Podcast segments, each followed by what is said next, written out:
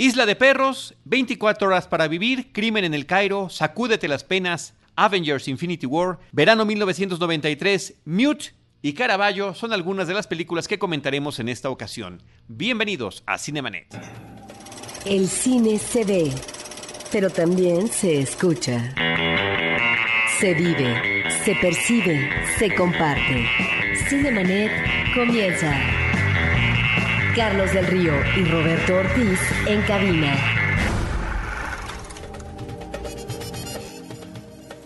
www.cinemanet.com.mx es nuestro portal, es un espacio dedicado al mundo cinematográfico.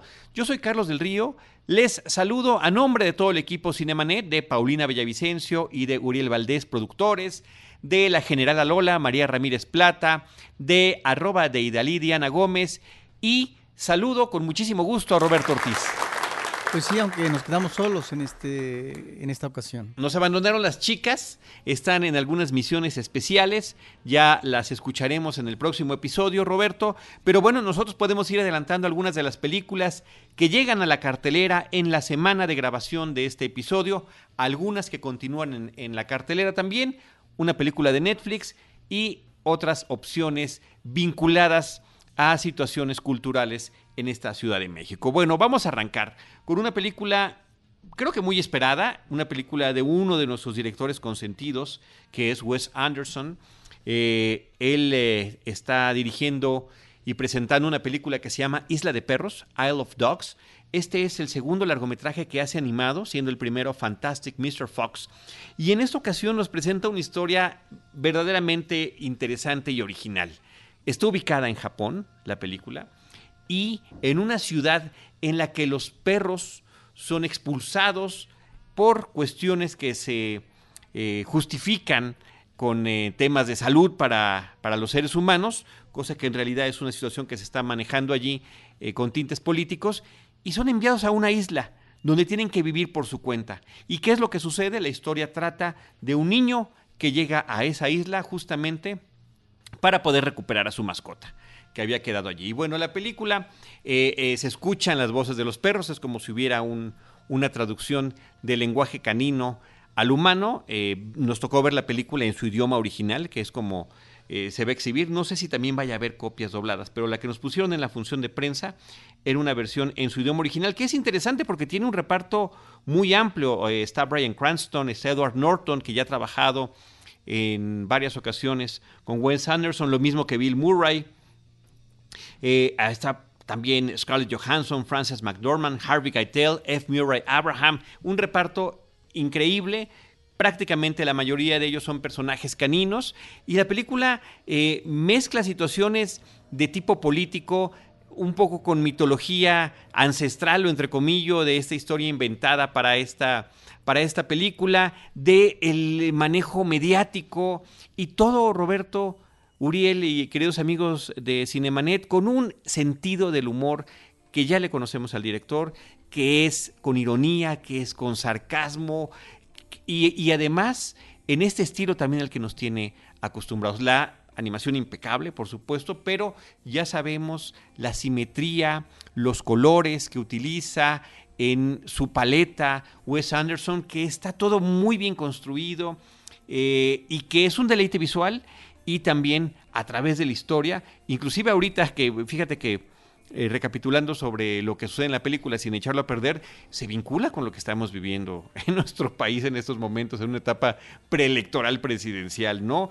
Y cómo, dependiendo de los intereses de la clase política, se toman ciertas decisiones.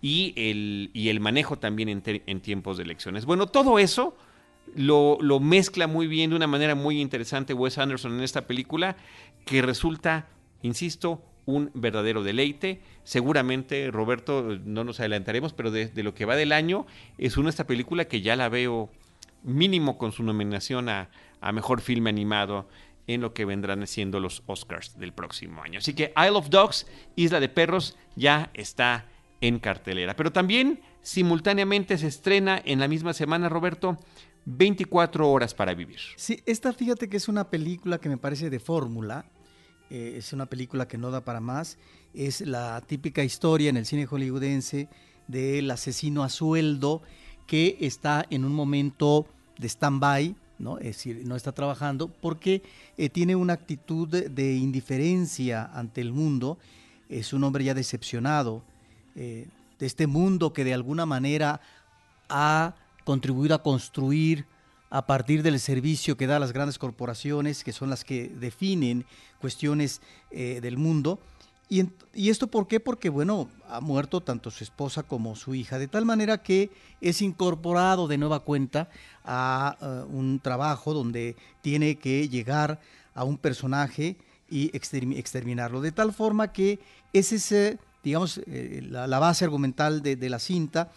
Y me parece que este periplo físico del personaje nos remite también a una situación de redención. ¿Por qué lo digo? Porque él de repente y, se introduce en eh, un enfrentamiento mayúsculo eh, que lo lleva a la muerte y hay, hay, una experimentación donde él puede revivir. Hay un experimento en donde el humano puede revivir por unas, en el caso de él, por 24 horas nada más. Por eso la película se llama 24 horas para vivir. Y es en ese tiempo, en esas 24 horas, donde él tiene no solamente que cubrir la, cumplir la misión, sino también, cuando hablo de la redención, eh, el apoyo que va a tratar de lograr para una mujer y su hija. De tal forma que ahí está este personaje que lo vemos una y otra vez en el cine de Hollywood, que no nos dice eh, gran cosa, salvo las acciones, algunas que pueden ser llamativas, como la primera que resulta impactante.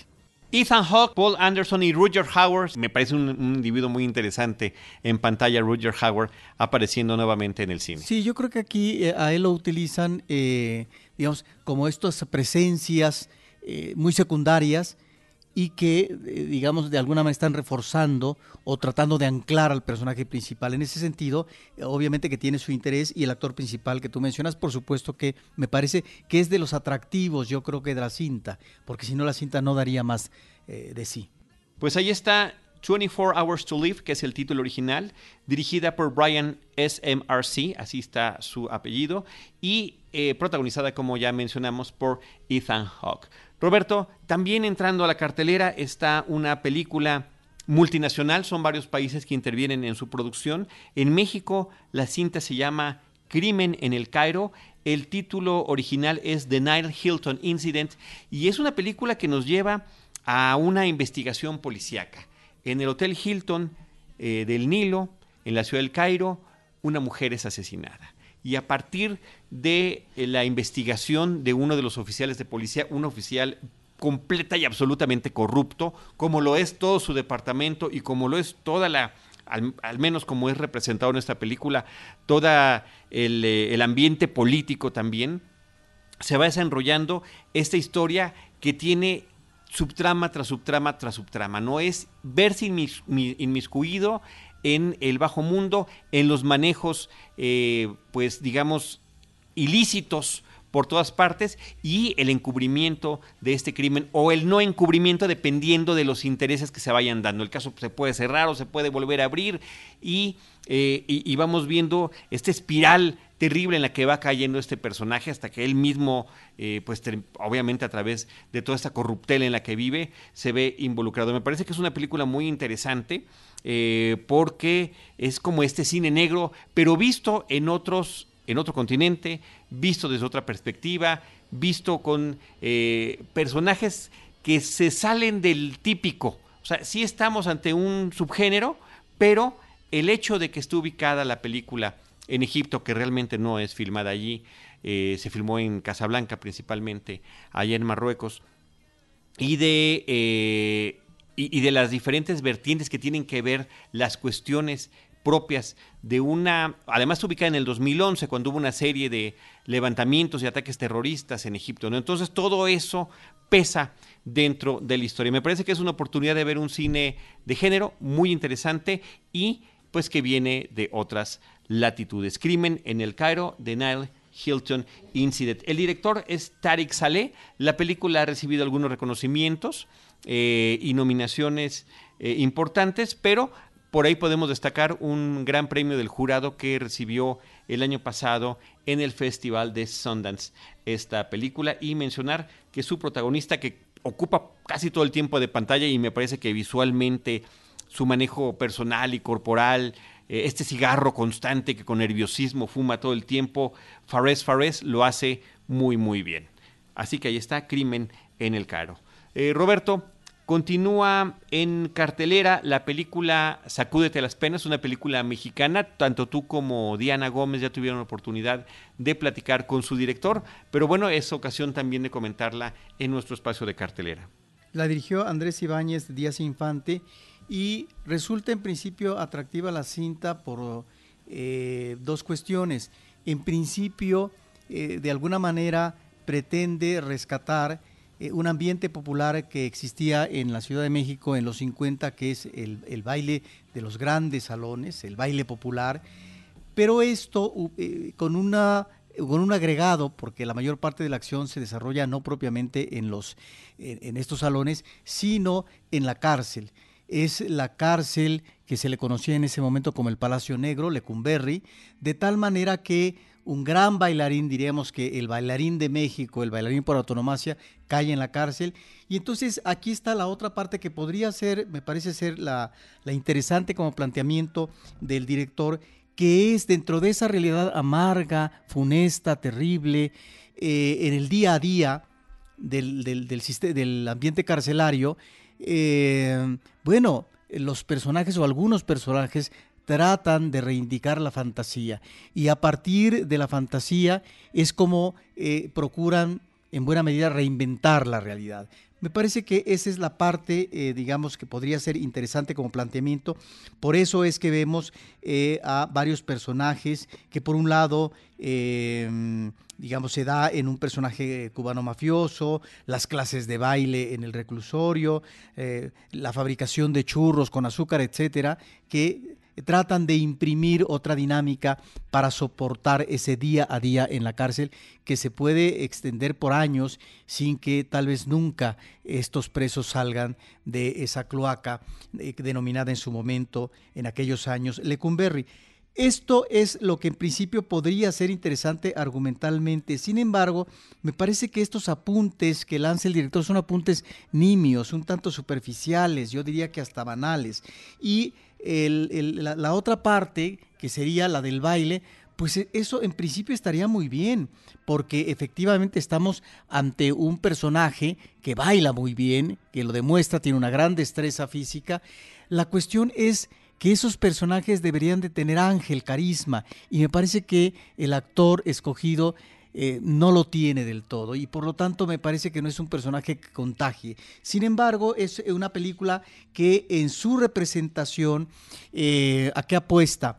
A una estilización, en el caso del baile, con ciertos manejos ¿no? Eh, hermosos de la cámara, inclusive de cámara lenta, la estilización de elementos recreativos como pueden ser el baile, pero también la recreación de, la, una estilización de la violencia. Entonces, bueno, ahí están elementos que podrían interesar al espectador y que tienen eh, em, como confección eh, eh, en la forma, pues un manejo muy diferente a otras películas mexicanas contemporáneas que tratan de acercarse a ciertas épocas del pasado mexicano de otra manera y que inclusive pretenden hacer un homenaje al cine de, aquella época, como podría ser en el caso del cine mexicano el cine de rumberas, por mencionar tan solo uno solo. Y por supuesto aparecen ahí eh, de estos personajes ah, eh, que estuvieron en la cárcel, como y, que, y que resulta un tanto gratuito, eh, porque dices tú, bueno, vale la pena sacarlos, ni más ni menos que Siqueiros, ¿no? Eh, eh, eh, un, artista plástico, uno de los tres grandes muralistas del siglo XX en, en, México, bueno, que padeció cárcel durante muchos años, ahí aparece brevemente, momentáneamente. Y así como ese otros personajes que en realidad les falta, yo creo, mayor consistencia para que estos personajes puedan de alguna manera trascender. Pues ahí está esta película, Roberto. También el aspecto onírico que platicaba el director en, eh, la charla que tuvo con ustedes, donde eh, pues la intención, eh, de, además de toda esta estilización, es también hacer una un rompimiento entre lo real y lo imaginario, ¿no? Porque efectivamente quienes están encerrados lo que más sueñan y ansían es escapar o es estar fuera. Y este momento, estas situaciones de baile y de música, pues efectivamente permiten transgredir de alguna forma esa sensación de encierro que están viviendo. Y la intención es efectivamente, pues a través del cine y de sus tomas y del planteamiento que hace, eh, romper esa barrera. Pues ahí está la película mexicana Sacúdete las penas que continúa en la cartelera. La que continúa y por lo que parece hasta el momento continuará también, Roberto, es Avengers Infinity War.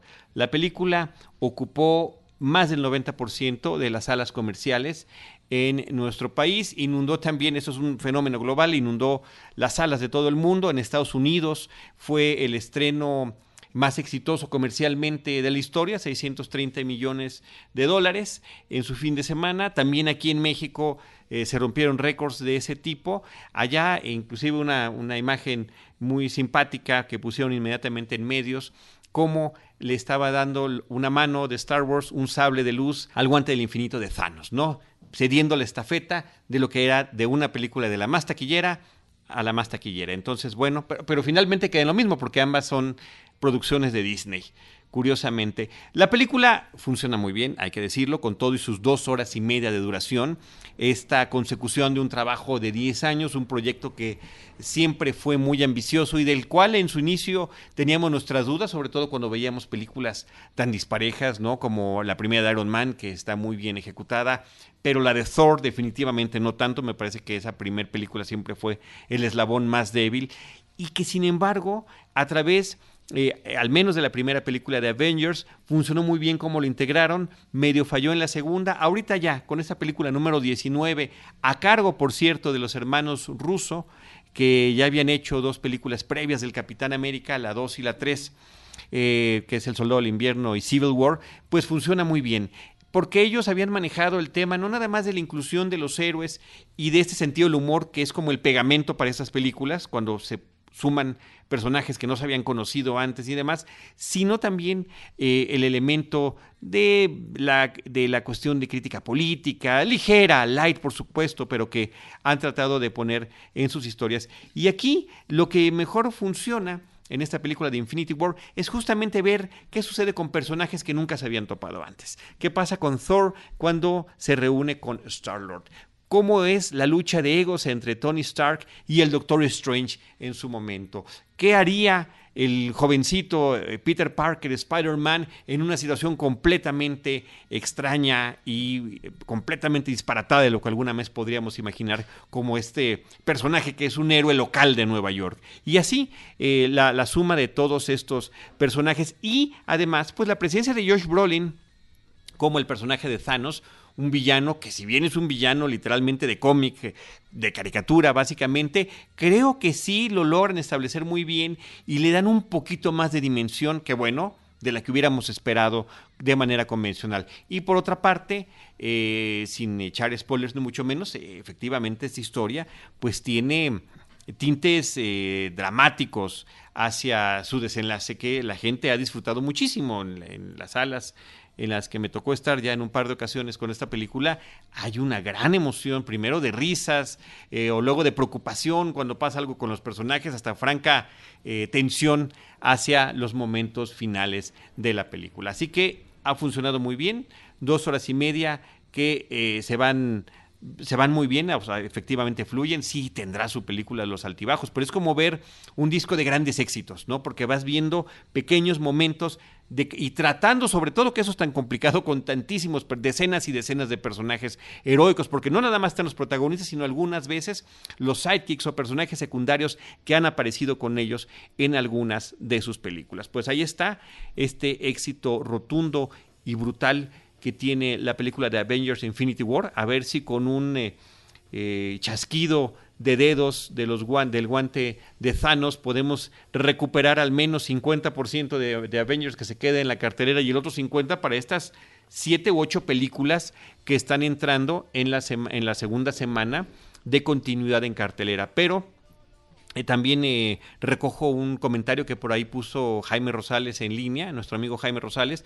que decía eh, parafraseo, ¿no? Que independientemente de ese porcentaje tan alto que se le dedicó a las pantallas y demás, eh, las salas se llenaban las salas se llenaban, eh, es decir, o sea, la gente sí, el público masivo sí tenía la expectativa de ver esta película y eso se notó además desde las preventas de la función de medianoche que se agotaron y ese primer fin de semana que fue brutal. Pues una película comercial, una película que funciona, una película que continúa siendo la consecución de este trabajo de Disney y Marvel en el cine. Avengers Infinity War con todos los personajes, prácticamente todos los personajes de las películas pasadas eh, y los actores que los han interpretado. Robert Downey Jr., Chris Hemsworth, que me parece sensacional eh, cómo logra tanto él como eh, el personaje que hace de Drax intercalar muy bien estos personajes rudos para generar el efecto de comedia. Mark Ruffalo, Chris Evans, Scarlett Johansson, Don Cheadle, Benedict Cumberbatch, Tom Holland,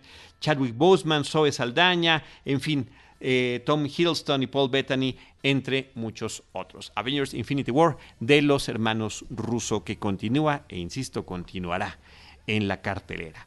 Roberto, pero pasando a cuestiones de cartelera mucho más alternativa, eh, hay que platicar de la película Verano 1993. Bueno, esta es una película que se exhibió comercialmente, no sé si todavía está en cartelera, pero que se mantiene en ciertos circuitos alternativos institucionales como el de la Cineteca Nacional. Me parece que es una de las ah, buenas sorpresas que ofrece el cine en estos momentos y eh, es una cinta del año pasado española de Carla Simón que además es autobiográfica. Entonces eh, es una directora creo que inteligente, sensible, por la forma como maneja una situación peculiar de una niña que tiene tan solo seis años. Se le muere su madre, eh, de tal manera que esta niña va a pasar a otra familia, a, ser integrante de otra familia, que en este caso es un matrimonio conformado, eh, uno de ellos, el esposo, que es hermano de la difunta madre de la niña, y hay otra pequeñita hija de este matrimonio que tiene tres años.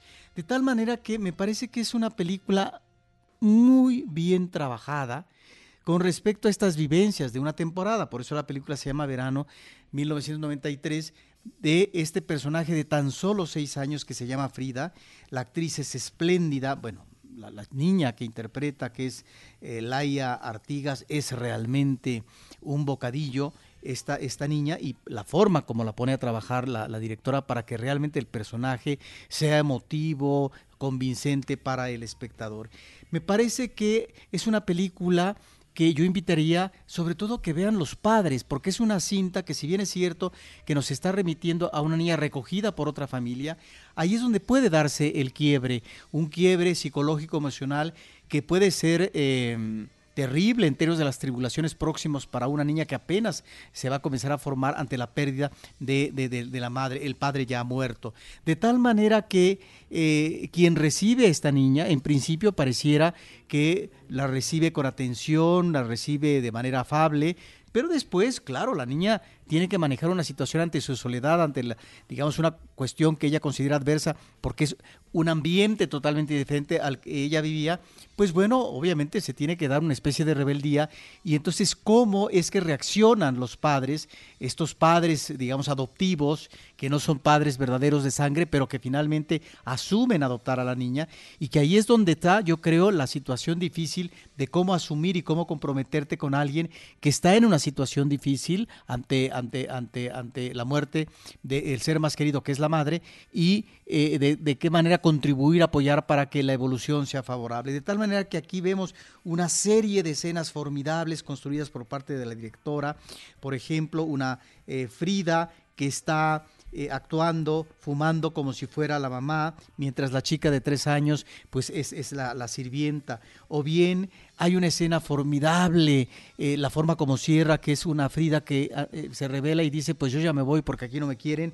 Y bueno, como es de noche y hay muchos coches en la carretera, pues a dónde se va, ¿verdad? Y de qué manera entonces regresa diciendo, bueno, mañana, mañana lo intentaré de vuelta. Cosas de ese tipo que son sumamente simpáticas.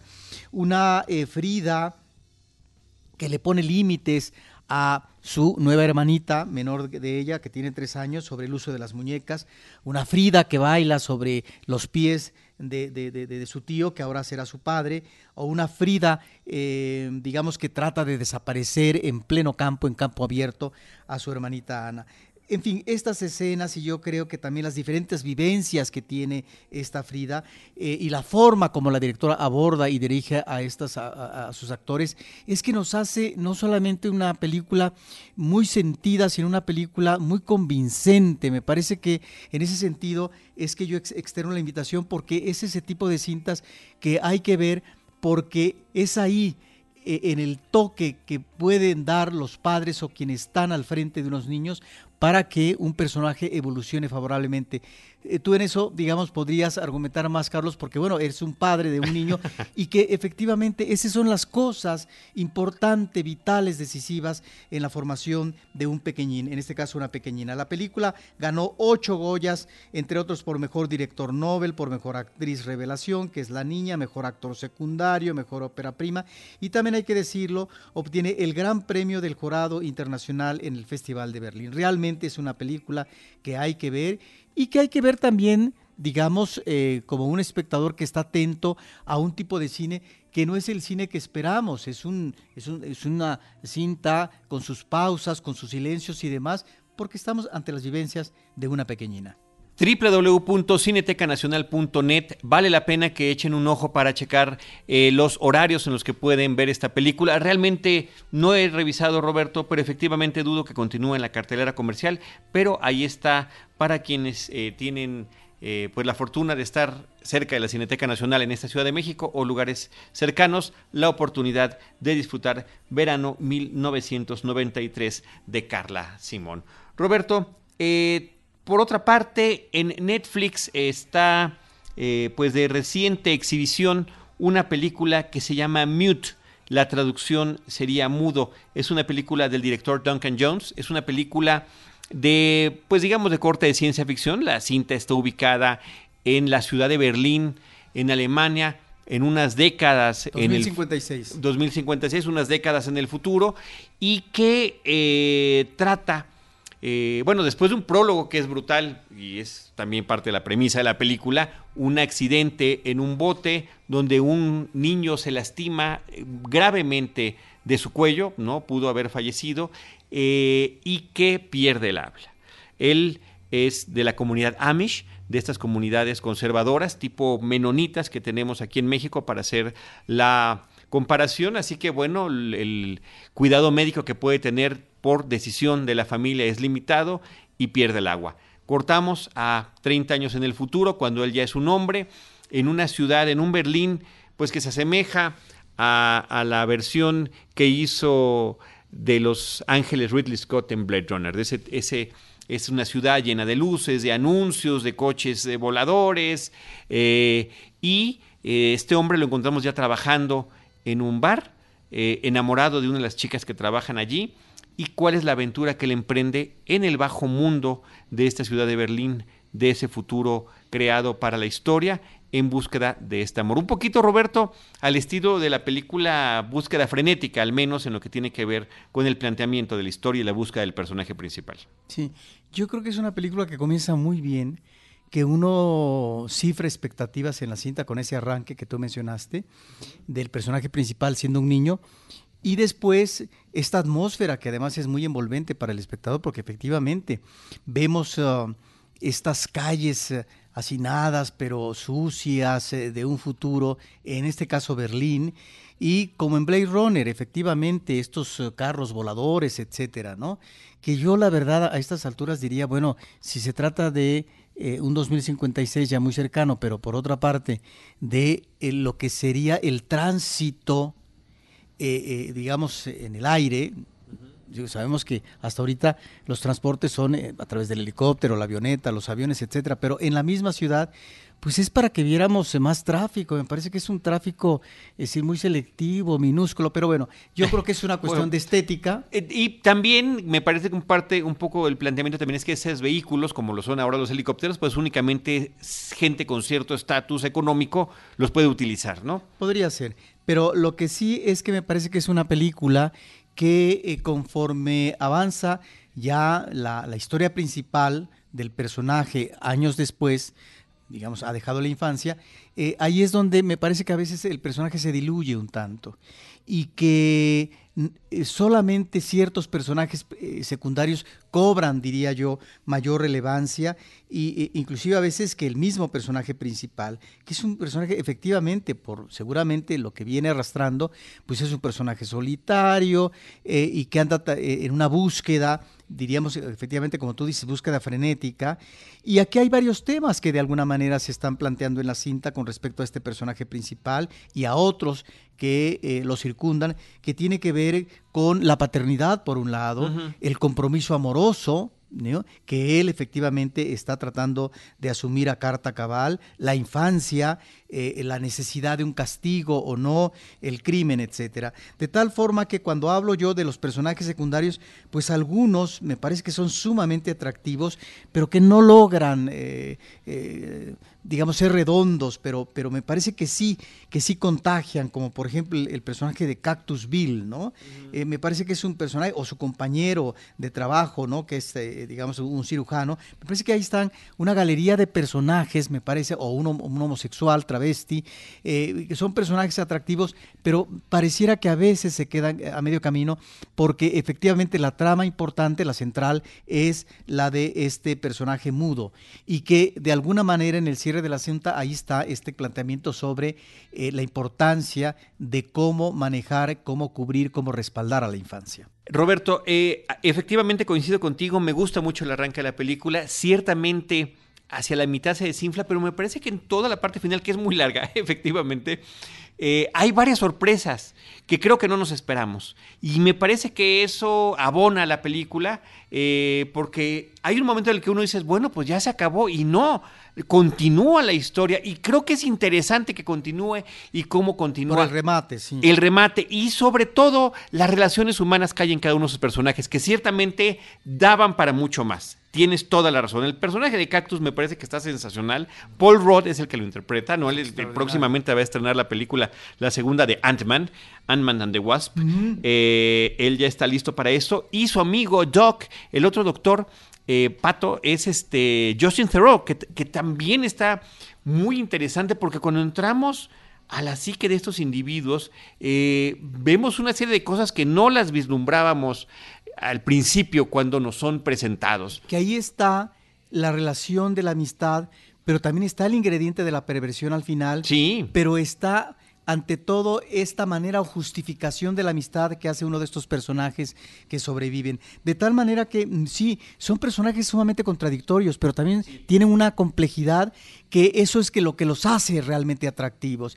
Pero ahí es donde a veces estos personajes que en principio uno consideraría eh, que, van a ir a la par del personaje principal y su conflicto, como podría ser la chica que desaparece del mapa, pues pareciera que, digamos, se pasa muy segundo, muy segundo a tercer plano o a cuarto.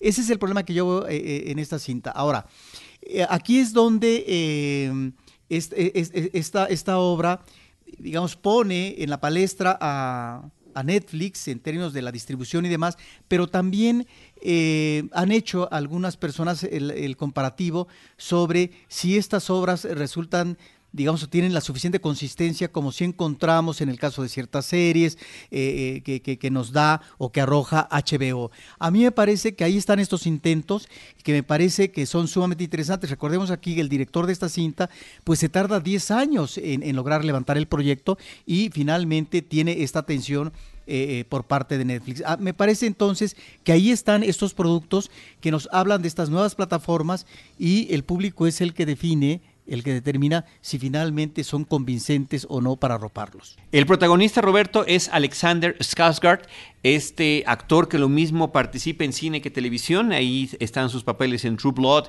o en Big Little Lies, pero también esta presencia que al menos en cuestión física sí resultó imponente en la última versión que hubo de la leyenda de Tarzán, que él protagonizó como el personaje principal, y en esta realmente parte del, atractivo de su personaje, bueno, además de eh, los sentimientos que tiene y su forma eh, difícil de convivir con este mundo muy tecnológico cuando él viene de una comunidad eh, demasiado conservadora, es el tema de que no se puede comunicar, ¿no?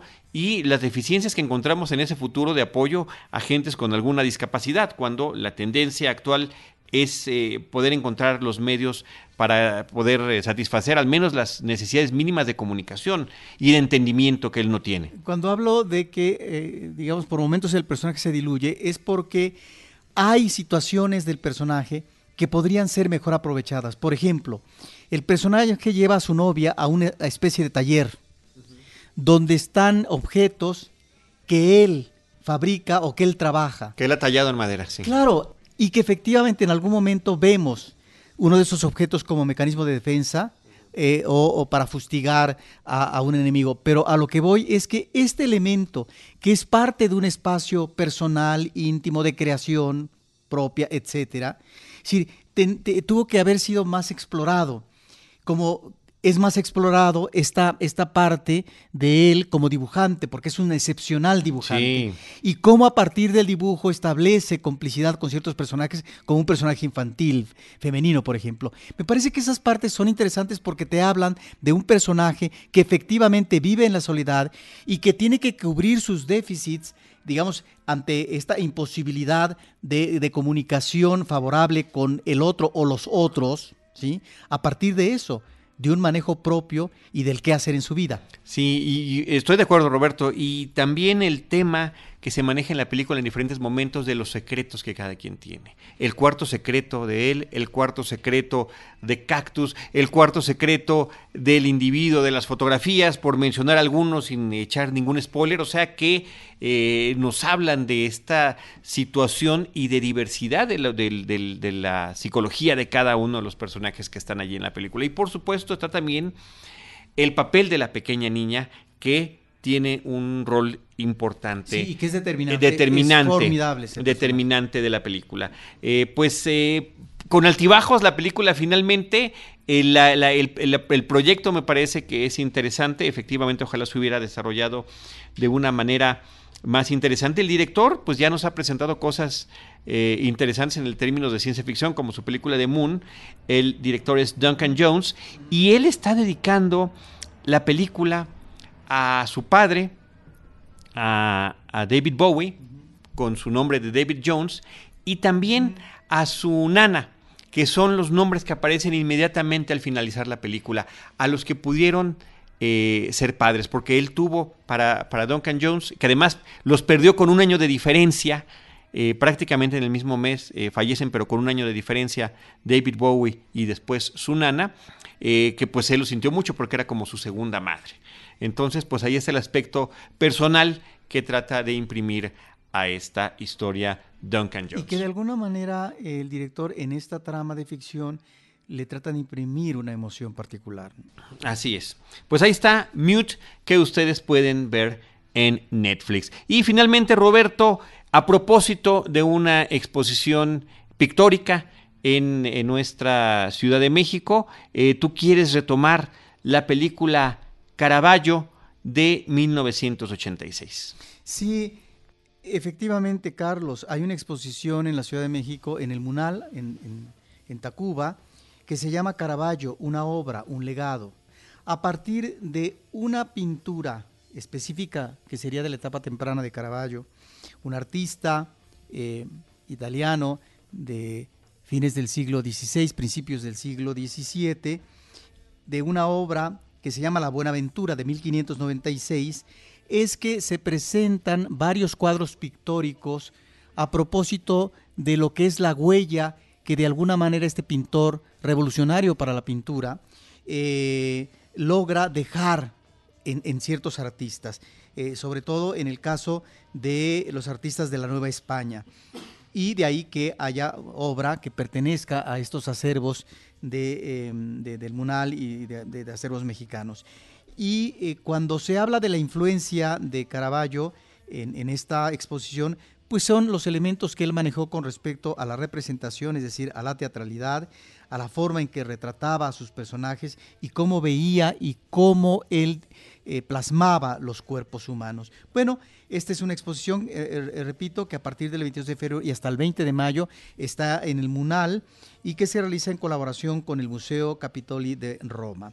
¿De qué va la película Caravaggio? Caravaggio me parece que es una película formidable y aquí yo me parece que haría hincapié en una recomendación de una cinta que nos remite a un artista plástico y que me parece que el director Derek Jarman sale muy bien librado. Porque, Carlos, hemos visto muchas películas, ¿cuántas hemos visto, por ejemplo, de Van Gogh? No todas son convincentes, pero bueno, vimos una recientemente de animación sumamente interesante a propósito de los últimos momentos en la vida de Van Gogh y, eh, se habría que checar no solamente eh, eh, las, situaciones febriles y de una mente perturbada, sino si había o no un asesinato cuando él muere, etcétera. De tal manera que aquí me parece que estamos ante una propuesta sumamente atractiva por parte de, de Derek Jarman, que es, sí, efectivamente partir de un personaje real, de un personaje histórico, pero que lo recrea. Por lo tanto, es una propuesta y la propuesta está desde el, desde el aspecto discursivo, es decir, eh, eh, no vemos, porque es una película de ficción, a los personajes, al mismo pintor, ya en su lecho de muerte, en los últimos momentos, poco antes de expirar, y los recuerdos, por eso hay una serie de flashbacks de ese pasado desde que él es un niño, de, es un adolescente, etcétera, y eh, cómo va cuajando su pintura, diríamos también apoyado en su momento por un cardenal eh, de la Iglesia Católica eh, para que él se convierta en uno de los pintores importantes de su época. De tal manera que esta película me parece que integra también algunos elementos, siendo este un personaje que apeló al naturalismo, que apeló al claroscuro y de ahí la importancia mayúscula que va a tener en este manejo del claroscuro para la pintura posterior a él. Bueno, eh, aquí aparecen también, y es lo curioso de la cinta, y me parece que está muy justificado, elementos propios de la tecnología o de la evolución de la tecnología. Por ejemplo, vemos una máquina de escribir. ¿Y quién usa la máquina de escribir? Ni más ni menos que en una tina eh, donde se está bañando, uno de los detractores últimos de, Caravaggio que los tuvo. Bueno, eh, ¿de quién usa, por ejemplo, una calculadora? Pues un banquero de Roma. Es decir, es la tecnología, digo, aunque aparecen otros objetos que no necesariamente son este tipo de personajes, pero este tipo de tecnología al servicio del poder. Y porque me parece que también queda planteado por parte del director esta cuestión del poder y hasta qué punto estos mecenas, en este caso a través de la Iglesia Católica, son importantes para que un artista pueda evolucionar favorablemente y hacer obra. Ahí está, me parece entonces, esta película de un personaje sumamente interesante, un personaje que escoge a, a gente del bajo mundo, lo mismo una prostituta que un asaltante, un delincuente, etcétera, que son los que van a encarnar en su obra plástica a los santos. Y ahí me parece que está esa conexión que también hace el director de lo que sucedió con Caravaggio. Es cómo estos personajes terrenales del, entre comillas, bajo mundo, bueno, eh, ocupan la representación plástica de un santo, es decir, de este, entonces ahí es donde encontramos esta comunicación entre el mundo terrenal y el mundo de lo divino y este acercamiento que procura ese artista, digamos, en, su momento histórico, es decir, con eh, la cuestión terrenal. Pero bueno, esa es la interpretación y ese es el planteamiento que hace el director. Y hay otra cosa que habría que resaltar en la cinta, Carlos, que es la fotografía de un mexicano, que es Gabriel Beristain, excepcional porque aquí es donde cuando vemos al artista haciendo sus pinturas, aquí está este manejo del claroscuro, es realmente una, una fotografía que va acorde a este manejo estético que está haciendo el pintor. Y una de las cosas que me parece que hay que resaltar es el pintor en su espacio, en su taller, haciendo la obra con sus modelos, las grandes obras, y en donde efectivamente el, el Caravaggio real le da importancia a sus personajes eh, eh, más que al paisaje, por lo tanto, más que ver paisaje, el personaje o los personajes con el paisaje son los personajes mismos porque están revestidos de una gran humanidad, muchas veces a partir de personajes religiosos. Me parece que es una película excepcional que hay que, que, hay que digamos, eh, ver detenidamente porque realmente hay un planteamiento del director sumamente interesante de cómo no hacer una película convencional biográfica, no, no, sino hacer tu propio planteamiento de un personaje, perdón, que efectivamente pudo no tener ese comportamiento específico, pero el director de alguna manera aventura o está eh, planteando ciertas cuestiones que pudo o no haber vivido este personaje o que trata desde una mirada contemporánea ubicarlo en esa realidad histórica. Es una película formidable que no se debe de perder el público. Nigel Cherry y Dexter Fletcher interpretan a Caravaggio en su versión adulta y en su versión juvenil. Y lo interesante de ver esta película del 86, Roberto, es eh, descubrir en su reparto aún quién es quién de los intérpretes eh, británicos. Ahí está Sean Bean, Tilda Swinton, Nigel Davenport, Robbie Coltrane, Michael Gove, o sea, gente que después eh, ya había realizado y que, tuvieron carreras, Una Tilda Swinton muy interesantes. Sí. ¿no? que la hace de una especie de gitana, que es realmente un personaje interesantísimo, porque fíjate que lo vemos, ahí es donde está, yo no diría la arbitrariedad, pero el ingenio del director, en donde eh, este personaje de ella, ya muerto, pues está siendo utilizado como, como modelo para manejar una virgen embarazada, un ser humano embarazado. Entonces, me, y, que, causó gran revuelo en su momento, de tal manera que ahí están estos elementos que los pone a partir de estos personajes sumamente humanos, vitales, muy contradictorios, pero que también tienen que ver con esta personalidad de un pintor eh, que eh, bebía, que estaba en las tabernas, etcétera, eh, que tenía, digamos, a veces un carácter iracundo y que por lo tanto tenía frecuentemente problemas o relaciones tensas, al punto inclusive posiblemente de llegar al asesinato. De tal manera que ahí está, me parece, un planteamiento estético sumamente atractivo por parte de Derek Jarman en esta película Caravaggio y que el público no solamente ve esta cinta, Carlos, sino que vaya a la exposición del Munal en Tacuba, en la Ciudad de México. El dato curioso, Roberto, Tilda Swinton tenía entre 25 y 26 años cuando filmó la película. Bueno, mira. Ahí está. Pues muy bien, con eso concluimos eh, este episodio y las recomendaciones. Las películas comentadas fueron Caravaggio, Mute, Verano 1993, Avengers Infinity War, Sacúdete las penas, Crimen en el Cairo, 24 horas para vivir e Isla de Perros. Nosotros recordamos nuestras redes sociales, arroba Cinemanet en Twitter, facebook.com diagonal Cinemanet, Cinemanet 1 en Instagram y Cinemanet 1 también en YouTube. En cualquiera de esos espacios, nosotros les estaremos esperando con cine, cine y más cine. Cinemanet termina por hoy. Más cine en Cinemanet.